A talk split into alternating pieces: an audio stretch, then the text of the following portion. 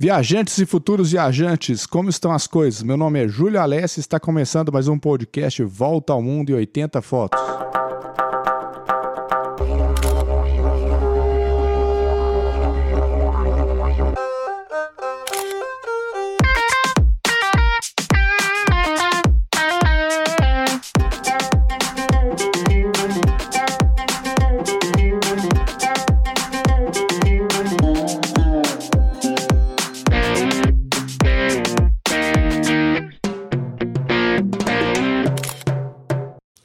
Olá pessoal, tudo bem com vocês? É um grande prazer também estar aqui novamente, depois da gente ter completado aí nosso, nosso é, trigésimo episódio do Volta ao Mundo em 80 Fotos. Hoje vamos ter a sequência, vamos aí é, recapitular, na semana passada nós tivemos o, o tema cinco, os cinco maiores erros da fotografia de viagem, e aí nessa ocasião o Júlio falou para gente a respeito aí dos dois primeiros erros e hoje nós vamos aí ter a oportunidade de vermos os, os três últimos erros que ele elencou como os mais importantes para que a gente tome bastante cuidado e que nas próximas viagens a gente consiga aí é, melhores fotos. Vamos lá. Provavelmente na próxima semana nossos livros já vão estar disponíveis para download. E aí, todo mundo que escutou aqui o podcast vai ter a oportunidade de ver e folhear ah, esses livros, esses livros, é, é, importante também dizer que esses livros são gratuitos. Você vai lá no nosso site, que é o www.voltaalmundo80fotos.com.br, 80 numeral, e você é, vai lá, faz um pequeno cadastro, tem uma, uma caixinha assim de, de texto, você vai colocar o seu e-mail lá, e depois você vai receber na sua conta de e-mail uma confirmação. A partir do momento que você confirmou, aí você tem acesso ao livro. E lá, então, é mais fácil. Uh, a gente chegou até a comentar na semana passada que uh, algumas imagens, inclusive o Júlio acabou de falar, algumas delas foram fotos que eu tirei, que foram é, fotos assim bem ruins, que eu cometi aqueles erros. E aí vocês vão ver, aprender com os meus erros, para que nas, nas, próximas ocasiões vocês não tenham o mesmo de sabor que eu tive de, de encontrar fotos assim que não correspondem aquilo que a gente realmente vivenciou na viagem. É interessante que eu, que eu percebi que você não está cometendo mais esses erros, não, né, Max? Assim. Porra, isso é muito bom, né? ainda bem, né? na verdade, a gente. É assim, a gente vai caminhando aos poucos, né, Júlio? Com tudo que a gente vai aprendendo. É lógico que esse processo não acontece de uma hora para outra, mas a gente tenta lembrar muitas vezes a gente está lá para cometer o erro de novo e, e aí bate aquela luzinha assim na, hum. na cabeça e fala assim: opa, vamos melhorar a composição aqui, vamos tomar conta do equipamento de uma forma mais eficiente, vamos limpar a lente da forma que você ensinou. Inclusive, eu já comprei o equipamento lá que você ah. me falou. Eu já tinha um lens pen, comprei mais um. Comprei também o, o a bombinha para soprar, né? o, o, o fuk fuk. para que das próximas vezes também não tenha aquele vício lá de limpar a lente com a camisa, como você falou, que não é, um, não é algo que, que o, o, bom fotógrafo deve fazer. Exatamente, né? Antes de começar na pauta, né, na parte 2, a coisa começou a ficar né, grande, a, a, a comentar dos erros. Eu acho que é importante que as pessoas entendam bem né, é, essa questão dos erros para poder corrigir. Sim. É lógico que é, o universo da fotografia é muito grande, né, Marcos? Estava até Isso. olhando nosso curso lá, assim, assim, só de composição tem, acho que umas 10, 12 técnicas. Sim, sim. Então é, é, é, mas tem que começar do básico e depois as pessoas vão, né, aos pouquinhos a gente vai dando essas dicas aí. Uhum. Importante lembrar também, né, que a pedidos nós vamos ter o um novo workshop agora, dia 6 de abril, isso mesmo. Então, se você não fez a sua inscrição ainda, corre lá no nosso site, faça a sua inscrição na nossa lista VIP, para receber depois mais né, notícias nossas aí, e também para fazer inscrição gratuita no, no workshop, que está bem interessante. Né, é, eu acho importante, a gente já tem falado isso aqui algumas, há algumas semanas, mas é importante a gente falar que o workshop é gratuito. Várias pessoas nos perguntaram eh, em algumas oportunidades, através das redes sociais, ou até em contatos pessoais, quanto que custava então é 0800, tá, gente? Esse workshop é gratuito. A gente vai trazer para você um pouco da nossa expertise em relação a viagens e fotografias. E lembrando também que esse workshop ele não acontece fisicamente em um lugar, né, num salão de convenções, como muitas pessoas acreditam que, todos os workshops, né, assim, esses encontros devem ser dessa forma, mas ele é totalmente online e você pode, inclusive, assim, programar a sua agenda.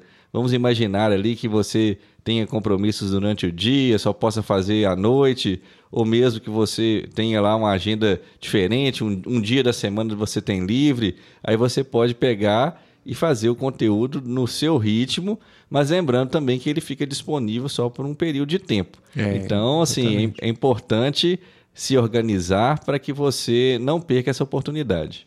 Perfeito. Lembrando também os nossos alunos né, do VM80F, que agora, essa semana, já vai, vai, nós vamos nos encontrar em São João Del Rey e Tiradentes, né, na, no Foto uhum. em Pauta, e vamos ter uma imersão bem interessante. Depois a gente vai né, gravar alguns pedaços e disponibilizar nas redes sociais para vocês acompanharem também. Uhum. vai ter muita coisa bacana vai preparada para isso. Isso né? mesmo, uma oportunidade de imersão para os nossos alunos, aqueles que fazem os nossos conteúdos aprofundados, que já também já vem fazendo aí uso das técnicas.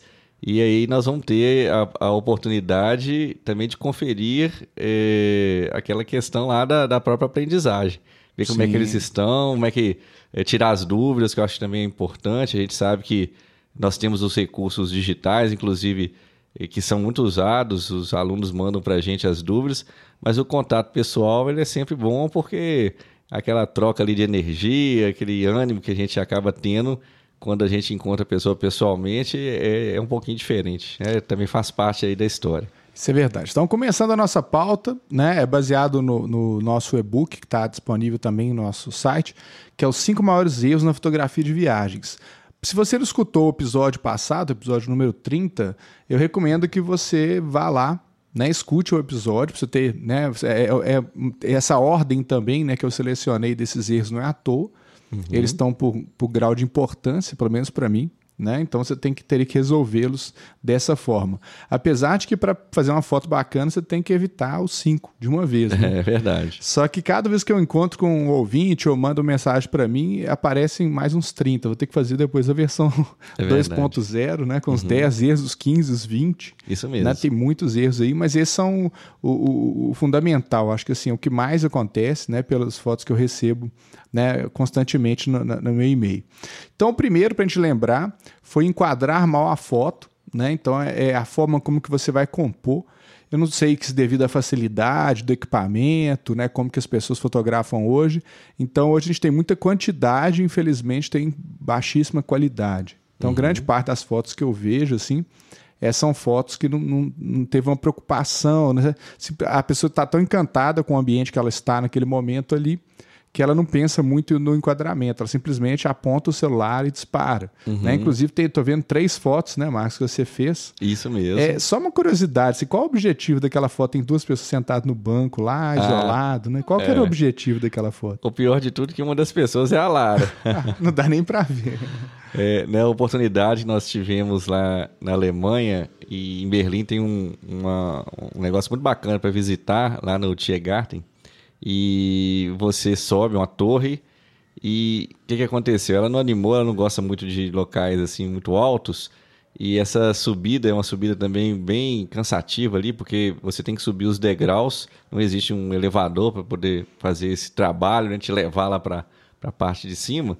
E aí, o que, que eu fiz? Eu subi e quando eu estava lá em cima, eu fiquei muito encantado. Realmente as imagens são sensacionais, a gente fica ali com aquelas lembranças assim na, na, na nossa mente. E quando eu, eu vi assim lá embaixo, eu vi que ela estava lá sentada numa cadeira. e na época, inclusive, eu não tinha o equipamento que eu tenho hoje, não tem a, a, a lente que eu tenho hoje, é, era uma câmera semiautomática. E aí eu fiz aquilo que muitas vezes você já falou aqui que não é o correto. Utilizei o zoom da, da, da própria câmera, que tem uma, uma certa ali capacidade de, de ampliação. É o, zoom digital, né? É, ela tem até o, ela tem o zoom que ela movimenta mesmo, mesmo sendo uma câmera ali é, semi-automática, mas além disso eu também puxei o zoom é o máximo que eu podia porque a altura Nossa. era bem bem considerável. Então aí você vê inclusive que essa imagem não consegue nem identificar ali a, a figura dela, né? a, a, a imagem. É, ficou meio estranho, assim. É. é pra vocês conferirem a imagem, é só baixar o livro gratuitamente, vocês vão ter acesso. É. Depois comentem lá pra gente qual que, que, que, vocês acharam dessa foto. Tem outras também, mas a gente comentou, né? Uhum. Vale a pena, quem não, não, escutou a primeira parte, pode escutar que eu falo várias questões lá. É, e eu juro, é até engraçado, só para complementar, tem outra foto também interessante, a foto de um pessoal passeando também, é, por coincidência, lá na Alemanha, e eles estavam uma espécie de uma bicicleta, eles vão pedalando e bebendo. Então a turma aí também assim foi algo tão inusitado, então para falar que também o fotógrafo com pouca experiência quando ele se depara com uma cena assim bem diferente e essa foi uma cena realmente inusitada, muito assim incomum. Então, naquele momento ali uma certa ansiedade para registrar, porque o, o, esse veículo ele estava rodando e então não houve uma preocupação muito grande em termos de enquadramento, foi simplesmente sacar a câmera e apertar o botão. E aí quem baixar o livro vai ver, inclusive, que tem lá um, uma, uma pessoa próxima, tem também ali um, uma espécie de uma caçamba de construção civil Nossa, que é acabou atrapalhando a composição. Então, assim, talvez com um pouquinho mais de paciência, se eu tivesse um pouco mais de habilidade na época, eu teria tirado uma foto pelo menos com uma qualidade técnica um pouquinho melhor. É, exatamente. É né, questão de centralizar a imagem que a gente comenta lá e a gente indica duas é, soluções, entre aspas, aí, né, que seriam evitar né, de centralizar os objetos e usar uma da regra dos terços, que é bem explicadinho no livro lá, que vocês podem baixar e entender. O segundo, é, que também é, é muito grande, é, esse problema, é não saber utilizar o equipamento da forma correta. Uhum. Né? E, e o pior é que grande parte desses erros podem ser solucionados ao ler o manual. Sim. Só que ler o manual só não é suficiente porque tem termos técnicos, né? Então, se a pessoa não entende um pouco de fotografia, de abertura, velocidade, ISO e tal, ela vai ter muita dificuldade ou preguiça imensa de entender isso, né? uhum. né? Por isso que eu indico assim, né, fortemente vocês lerem um pouco mais sobre fotografia, né, ou fazer um curso presencial, um curso online, enfim, né, dar uma, uma capacitada para conseguir tirar fotos cada vez melhores. Uhum. Porque o modo automático, geralmente, ele comete vários erros. O Marcos Sim. mesmo já foi vítima. E muitas vezes. Né, do, do modo automático. Então, essa segunda parte vai encorajar vocês a, a, entender o equipamento melhor. Aí os principais é, tipos indevidos, né, que a gente cita no livro, que é a fotografia com configurações de cores erradas, né, quando a gente tira aquela foto fica amarelada, azulada, esverdeada, a gente não sabe muito bem por quê. Né, é, falhas também, é, né, questão de, de, de, qualidade da imagem, a pessoa não lê o manual, aí deixa na resolução mais baixa da câmera. Uhum. Então não adianta você ter lá 50 megapixels, você está programado para 3, por exemplo. Uhum. É, eu tenho até uma experiência, uma vez eu fui no show do, do YouTube, cheguei lá, meu cartão de memória já estava cheio, e para poder caber mais foto, então eu reduzi a resolução. E aí, quando eu fui assim, assistir, eu, cheguei a gravar também alguns momentos na filmadora da câmera uhum. e tirar fotos, as fotos ficaram muito ruins. E uma primeira parte eu gravei com resolução mais alta e a segunda é. parte com resolução já bem baixa. Então a gente tem uma, uma diferença enorme para poder assistir esses dois, esses dois momentos do show. Então eu falo com vocês, uma outra dica importante é sempre ter um cartão extra de memória ah, é. para evitar esse tipo de problema. Exatamente. E um que eu lembrei demais de você aqui, Marcos, é a dificuldade em focar com a câmera. Uhum. Eu lembro que você contou a questão da lente que estava sempre no modo manual e você esqueci de ligar o automático dela e as imagens é, saíram embaçadas. Né? Isso aí. É um caso curioso. Meu amigo me emprestou e uma pessoa tinha instruído ele de forma equivocada que todas as vezes ele deveria então desligar esse modo automático de estabilização, tá gente? Nós estamos falando não o modo automático da câmera, mas é, da sim, lente, sim, né? Da lente, é perfeito. E aí, é, em função da pouca experiência, muitas vezes eu, eu, eu cometi vários erros nesse sentido. Eu pegava a câmera e não tinha habilidade de perceber que a imagem ela estava desfocada, já acreditando também que como essa parte do equipamento é, é, é muito válido ter, né? exatamente esse recurso e aí eu tirei várias fotos e quando você vê naquele visor pequenininho, não aparece tão desfocado, né? Na que você quando... abre a imagem do computador, né? É, aí você encontra ali uma série de falhas que aí você fala, ixi, agora não dá mais, não tem como voltar atrás e tirar mais a foto, né? Exatamente. Então, esses são os erros, né, que acontece bastante, que te indica você né, você olhar o manual e aprender um pouco mais sobre o seu equipamento. Uhum. Outro também que o Marcos cometeu, tem até as imagens lá da Itália, que são bem bacanas, é que ele, ele não, não, limpou a lente. Né? Uma coisa, às vezes, em viagem, você fica ali animado, você tá, parece que em outra dimensão ali, coisas básicas, que é limpar a sua lente, né? Você não, não, não lembra. Isso mesmo. E, e, ele perdeu duas imagens importantes. Que lugar que era esse mesmo? Esse lugar aí, nós estávamos onde tem o melhor coliseu, na verdade, lá na Itália, porque a gente sabe que existe o Coliseu de Roma, mas que está parcialmente destruído, e tem o Coliseu que está é, na cidade de. Deixa eu ver, acho, se eu não estou enganado, você me pegou desprevenido aqui. eu acho que é Verona, mas eu tenho que dar uma confirmada nas fotos aí. Não, Se não bacana. for ou é Monza ou é Verona, mas eu vou descobrir até o final desse episódio, eu te conto. não, bacana. Então, é, e a forma correta de limpar a lente, né, gente, não é pegar uma camisa cheia de poeira e passar na sua lente, né? Você vai ter um, um, risco imenso de você arranhar a lente. Então tem os acessórios certos, né? O Marcos comentou do Lens Pen, que é uma canetinha que ela tem uma ponta com um pincelzinho para você tirar a poeira e, e a outra né, com uma pontinha de carbono para você tirar a gordura. Então tem todo o procedimento lá, explicam direitinho. Depois a gente pode fazer um podcast só sobre cuidados da câmera, que eu acho que é bem, bem interessante para a gente poder instruir vocês. É, a gente já confirmei é em Verona mesmo, viu? Ah, é um lugar muito bonito para poder visitar e também para tirar uma foto boa. é, você tem que voltar lá, né, Marcos? É isso aí.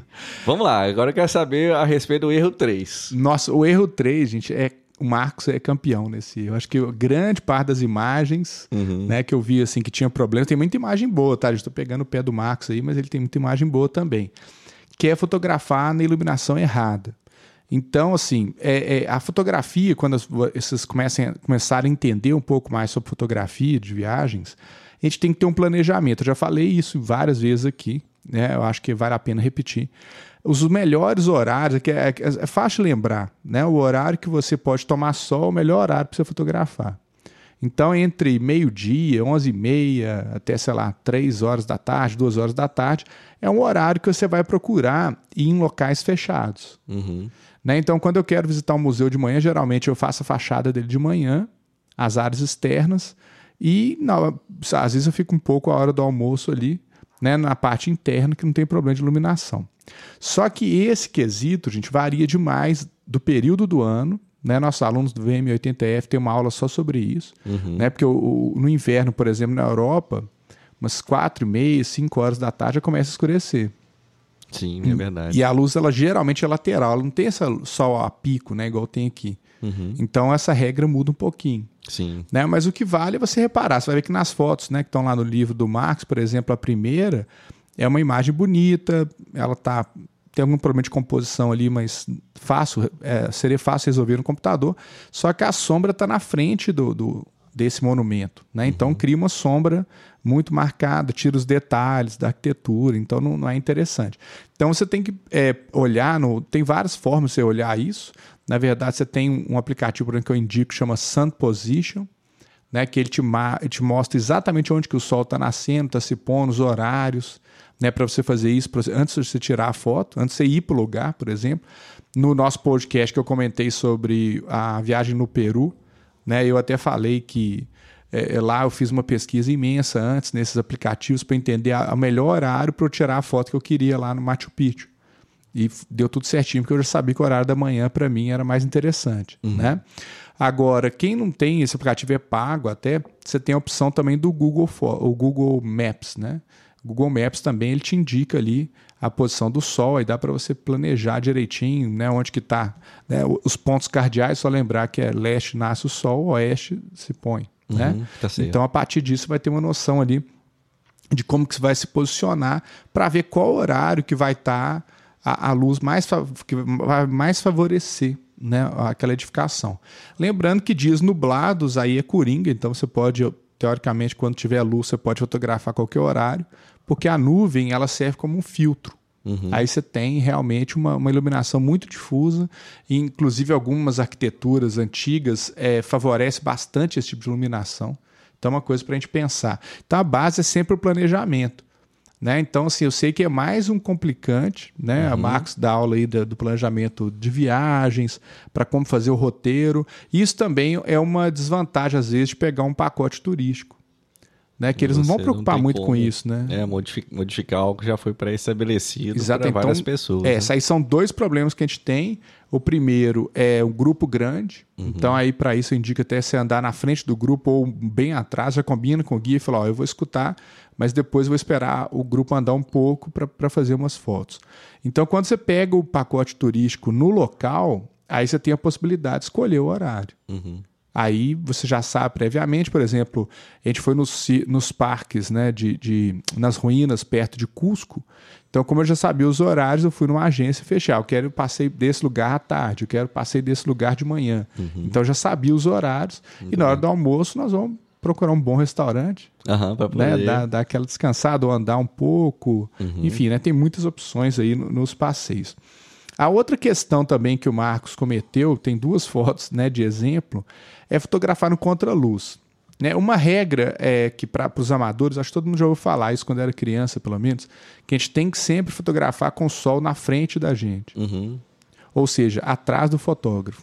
Mas nem sempre isso é verdade. Na, ver- na verdade, pode usar outras posições do sol, só quando ele está atrás do objeto, ele vai ocasionar alguns problemas. O primeiro que vocês vão ver na foto lá do Marcos é chamado de contraluz. É quando a pessoa, por exemplo, você tira uma foto no pôr do sol, a pessoa fica toda escura, né? Você não, não dá nem para reconhecer quem que é, e o sol fica bem bonito lá atrás. É a não ser que seja uma opção estética. Então, Isso, exatamente. Aí se for assim, ah, você quer pegar uma silhueta de um capoeirista, por exemplo, na praia, mas o objetivo ali não é mostrar, não é um retrato. Você não está mostrando um capoeirista. Sim. Você está mostrando a praia no pôr do sol e uma silhueta de alguém jogando capoeira. Uhum. Aí, aí funciona. Mas no caso, eu acho que você não queria isso, não, né, Marcos? Não, na verdade, não aconteceu. Até curiosamente, eu vou falar mais uma vez a respeito daquela campanha que você já disse. Pague um curso, né? dê ao seu amigo a oportunidade de aprender a tirar fotos, porque ali eu tô como modelo. né? então a, a culpa nem foi tão sua, né? Marcos? É, é só porque eu incentivei a, a- a foto nesse local. talvez se eu tivesse feito ali uma observação, se eu tivesse pensado, talvez não teria acontecido esse erro. Eu acho que a coordenação aí, a direção de arte da foto, aí sim eu sou culpado. então, assim, qual que é a solução, Marcos? Você lembra qual que é a solução? É, até uma delas você já me falou, já fiz inclusive a compra desse equipamento, que é aquele, aquela luz de LED que a gente pode colocar na câmera, inclusive não só, é, é, você já me né, comentou comigo que é, é ideal para situações de, de filmagem, porque Isso, ela mantém que é ali a contínua, luz né? o tempo todo. Isso. Exatamente, tem inclusive um efeito legal que você pode trocar a frente e colocar uma luz mais amarelada ali, dando um efeito também. Temos aí, nós estamos falando de direção de arte, uma coisa que seja premeditada ali por um, objetivo, Isso. né? É, Exatamente. Igual, por exemplo, o- foi bom o Marcos ter falado que se jogar, por exemplo, uma luz dessa de LED branca e o pôr do sol tá amarelo, vai ficar estranha a foto, né? Porque você vai Uhum. ficar uma luz branca na frente e atrás, né, um pôr do sol bem amarelo. Por Uhum. isso pode usar o filtro nessa luz para dar uma aquecida. Ele fica Uhum. uma- um filtro laranja que ele vai dar uma aquecida nessa luz e vai dar um efeito bem interessante. Então, assim, o, o Max matou aí. Você tem que ter uma luz complementar a essa foto. Qual? Você lembra outras E, possibilidades? e a outra possibilidade, nós tivemos uma vez fazendo um- uma, uma imersão é, lá em Lagoa Santa, e aí na, na ocasião eu vi o, o rebatedor. Exato, Né? é, o rebatedor também é uma opção interessante.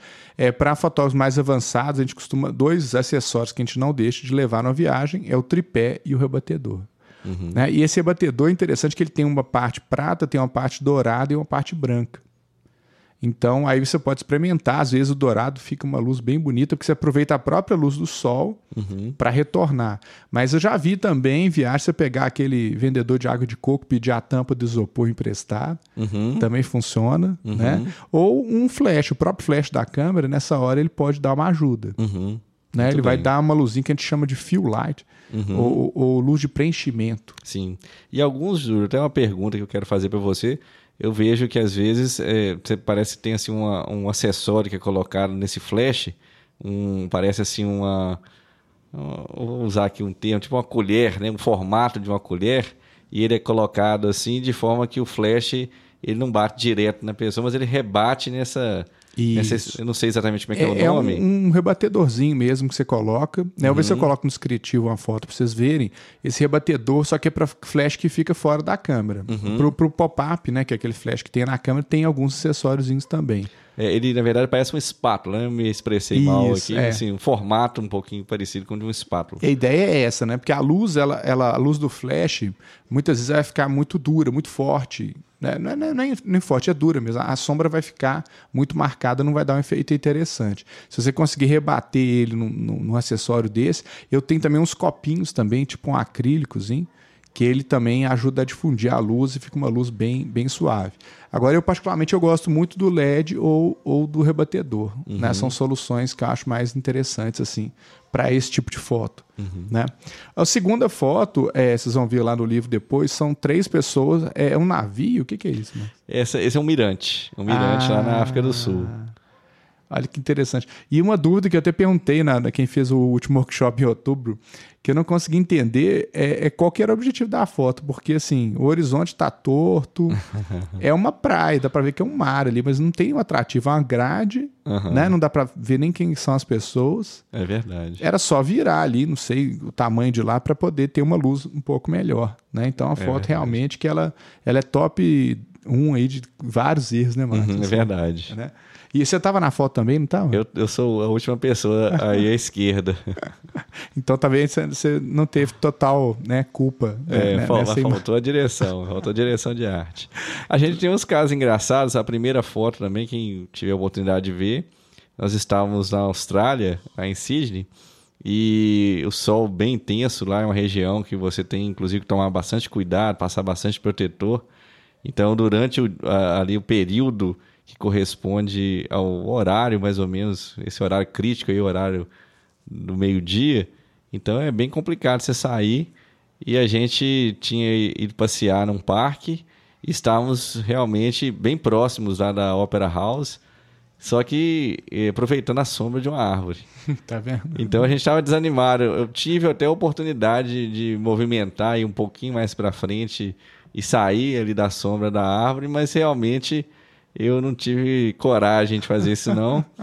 e de, de alguma forma, na hora que tirei a foto, eu achei que seria mais interessante.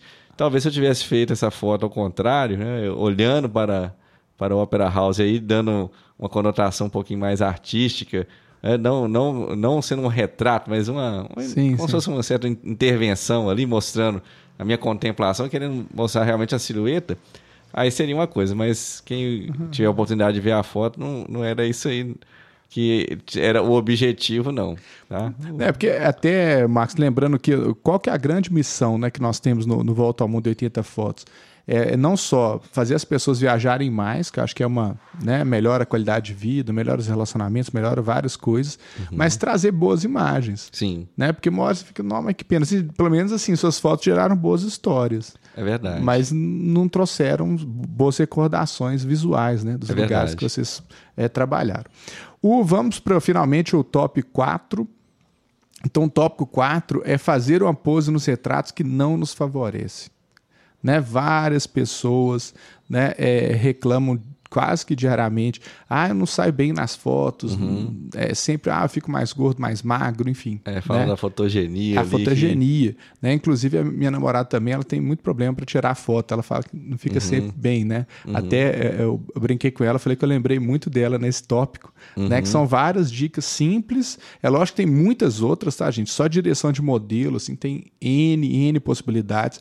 Até uma indicação de um livro, Max, muito boa, chama Pose Perfeita. Sim. Né, que é legal. um livro bem bacana, depois procurem na internet. Ele tem em espanhol, inglês e, e, português, né, a pose perfeita, que ele vai destrinchando todos os elementos para você posar bem, uhum. com, com, posicionamento de mão, posicionamento de pescoço, de tórax, tudo para você conseguir aquela foto realmente, uhum. né, para as pessoas que gostam de fazer um selfie aí. Um sorriso né? que seja também assim real, que não seja um negócio muito forçado. Isso, isso é mais para relação à empatia, mas ele ajuda bastante você a entender como que você vai se posicionar as pessoas. Uhum. Mas no livro, para não ficar muito grande, a, a, a, regra básica, eu acho que é importante vocês pensarem, é primeiro evitar ficar de frente para a câmera, né, paralelo uhum. mesmo à câmera. Por quê?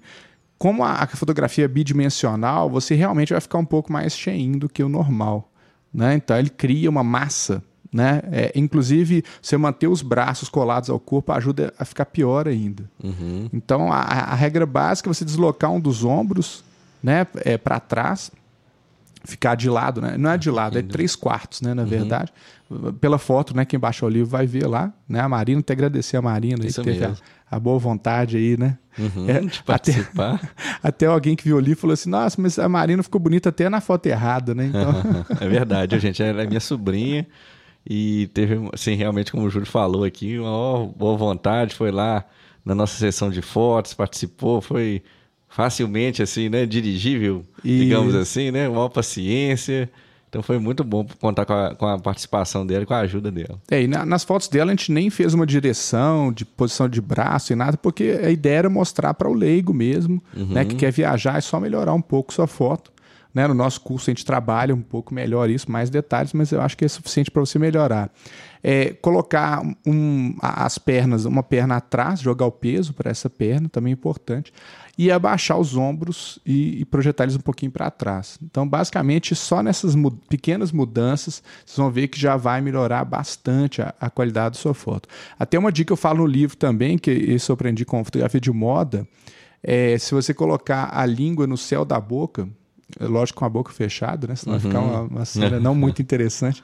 É, acontece o que? Você a, a diminui a papada. Uhum. Né? Depois vocês testem no espelho e não na frente dos outros, senão as pessoas uhum. acham que estão ficando malucas, né? Isso mesmo. E, e para quem gosta de selfie também, é interessante você olhar qual é o seu melhor, melhor lado, né? Isso, isso também é, realmente é verdade. É, e apesar da gente não ter falado isso é, em outras oportunidades, já aconteceu comigo mais de uma vez. Cuidado, cuidado se você estiver comendo alguma coisa, mascando chicletes, porque muitas vezes aparece e aí fica realmente estranho, bem, bem estranho na foto. É, você concentrar né, na hora da foto. É, é... Ah, o, o, último macete não está no livro também, mas é uma boa dica: é você é, encher o pulmão de ar, né, estufar o peito. Uhum. Isso ajuda a murchar a barriga e, e a coluna encaixa no lugar melhor. Uhum. Né, façam um teste, depois vocês podem comentar comigo aí, que é, que é bem interessante. Uhum. Né, a ideia é que é ajudar vocês. E o top 5. Estamos chegando ao fim, então. É quase, hein? Esse top 5 também é um grande mito, né? Que, que, infelizmente, eu também, por muitos anos, acreditei nisso. Eu venho da fotografia analógica, na época do filme fotográfico. Marcos também, né, mano? Uhum, é verdade. Então, assim, a gente não tinha muita possibilidade de alterar a imagem, não. Então você levava para um mini lab digital, né, um laboratório, e ele fazia o tratamento que ele quisesse lá. Então uhum. ele podia enfatizar uma cor ou outra. É verdade. Ou às vezes detonar a imagem também. É. Então a gente ficava muito à mercê disso. Tem né? muitos casos, inclusive, de, de situações assim que ficaram até boas, porque a pessoa tratou e a foto ficou bem melhor. E também tem alguns casos que a foto ficou bem pior. É, então, então... Gente, infelizmente, é, tinha que escolher a dedo um laboratório, às vezes o laboratorista estava com preguiça ali, ele fazia de qualquer jeito, então uhum. é bem complicado. Né? As fotos que eu ia ampliar das minhas viagens nessa época, eu, eu sempre levava para um laboratório, né, referência aqui na cidade que eu moro, em Belo Horizonte, é, o pessoal muito bacana lá, que eles refaziam as fotos tratando do jeito que eu queria. Aí eu mandava instruções, ah, aumenta o azul, Uhum. Escurece, clareia, aí você vai dando as, as, configurações. A vantagem, gente, que hoje em dia a gente tem no próprio smartphone a possibilidade, a possibilidade né? de fazer esse tratamento ou na, no próprio computador, né, que é no Adobe Lightroom ou no Adobe Photoshop. Então eu indico assim fortemente mesmo que vocês é, invistam pelo menos num aplicativo né, para o smartphone e façam o tratamento de suas imagens. Porque a câmera ela não consegue enxergar todos os detalhes que a gente está enxergando. Né? E muitas fotos a gente perde porque realmente não, não tem como ali. Naquela imagem, tem várias técnicas para fazer isso, mas uhum. a gente não tem como. Igual um exemplo né, que eu coloquei é, no livro, uma foto até minha do Marcos lá, lá e o Branquinho. É né? verdade. Finalmente, aqueles que gostariam de conhecer o Branquinho, vão ver uma foto dele aparecendo em grande momento aí, né? Que é exatamente no, no final do livro. É, é, exatamente. Então é interessante que foi uma foto descompromissada que a gente fez só para registrar e eu achei bacana, porque o céu na foto original, se não vê em cima lá, o céu ficou todo branco, né? E não tinha detalhe de nuvem e tal, e, e o Max ficou um pouco na sombra, então ele ficou escuro, né? Então a gente fez até para mostrar o potencial que tem esse tratamento. Então, tratando essa imagem no Photoshop, é, foi possível ganhar detalhes nas, nas sombras, então vocês vão ver que né, deu para o Marcos aparecer direitinho, e, a, e a, as nuvens apareceram. Então são vários detalhes que estavam na imagem. O único cuidado que a gente tem que ter, isso eu acho que já falei algumas vezes aqui, meus alunos da faculdade sabem disso, é você fotografar com a opção é, RAW, né, que é o RAW. Você costuma fotografar nesse formato já, Marcos? É, eu já tive muitos anos fotografando com o, o, o JPG, Uhum. Inclusive para a questão também do espaço, né? porque o RAW consumia mais memória. Já falei aqui que já tive muito, muito problema em relação aos cartões, mas depois que eu passei a ter mais cartões de memória, eu passei a, a me preocupar um pouquinho mais com isso. Não, bacana. Então, assim, é, é uma dica para os viajantes. Eu acho que além de fotografar no RAW, tem, tem como configurar isso na sua câmera. Você pode fotografar em RAW e JPEG. Por que dos dois? Né? Porque você chegou de viagem, você vai mandar uma foto para algum amigo seu e tal, você simplesmente manda o JPEG ali que já está pronto. Uhum. Porque o RAW tem um inconveniente que você tem que tratar a imagem. Então, assim, antes de, de configurar a sua câmera para esse novo formato, é uma dica assim, é você tem que tá, você tem que saber trabalhar com algum software de finalização depois. Uhum. Senão você não vai conseguir nem enviar a foto. Uhum. dependendo. Uhum. É, senão a foto vai ficar realmente um tamanho muito. É, ela fica grande. bem grande e ela tem que ser processada. Uhum. Né? Então depois eu vou até postar alguns vídeos como tratar essa imagem RAW, que é, que é bacana. Mas assim, é, no início comece trabalhando RAW e JPEG, porque qualquer coisa você tem um JPEG básico ali para você trabalhar uhum. para não ter problema. Né? E outra imagem que eu né, coloquei também, uma, uma, uma, visita que eu fiz em Roma, lá na Tinitá, né? Então, é, essa Tinitá é um dos maiores estúdios que tem de cinema. Meu paciente inglês, aquela série Roma da HBO foi gravada lá, então é um estúdio maravilhoso e, e o horário não era muito propício assim. Nós bem que até que na, não, a sombra tá, tá interessante, o horário era interessante. Só que tinha, tinha sombra em áreas muito importantes da imagem, igual vocês vão ver. Só que no tratamento eu, eu consegui resgatar todos os detalhes, né? O que, que você achou, Marcos, dessa? É, uma melhoria, inclusive na poça d'água, parece que tinha chovido, né? Isso, exatamente. Né? E aí você ganha uma, uma imagem mais expressiva ali, mais assim, impactante. É, agora um detalhe até que eu falo no livro também, que é importante é, o céu era a única coisa que eu tinha que registrar. Assim. Se, se eu, por exemplo, regular, regulasse a câmera para pegar detalhe nas sombras, o céu ia ficar todo estourado e eu não conseguiria recuperar isso, não. Uhum. Então, por isso que a técnica, né, que aí nós vamos lá no, no tópico 3, né, de saber usar o equipamento, ela vale para isso também. Então, você já tem que fazer a foto já pensando, ah, eu, eu vou conseguir detalhe na sombra e na pós. Então você já uhum. faz a foto já pensando de como que você vai finalizar. Então na, no tratamento são infinitas possibilidades. Né? Tem uma foto até é, de um personagem na ilha de, de Urus, né, lá no Peru, no Lago Titicaca, que está logo acima da página, vocês vão ver lá, que ela praticamente saiu pronta. O uhum. tratamento foi mínimo ali. Né? Mas é, é, já estava no horário melhor, né? teve, toda a condição já estava boa para a foto sair, então não teve muito problema. Mas uhum. a maioria das vezes, em fotos de viagens, nós estamos lidando com o inesperado. Sim. Então você fatalmente vai, vai ter que tratar essa foto e você vai ter um ganho gigantesco, né?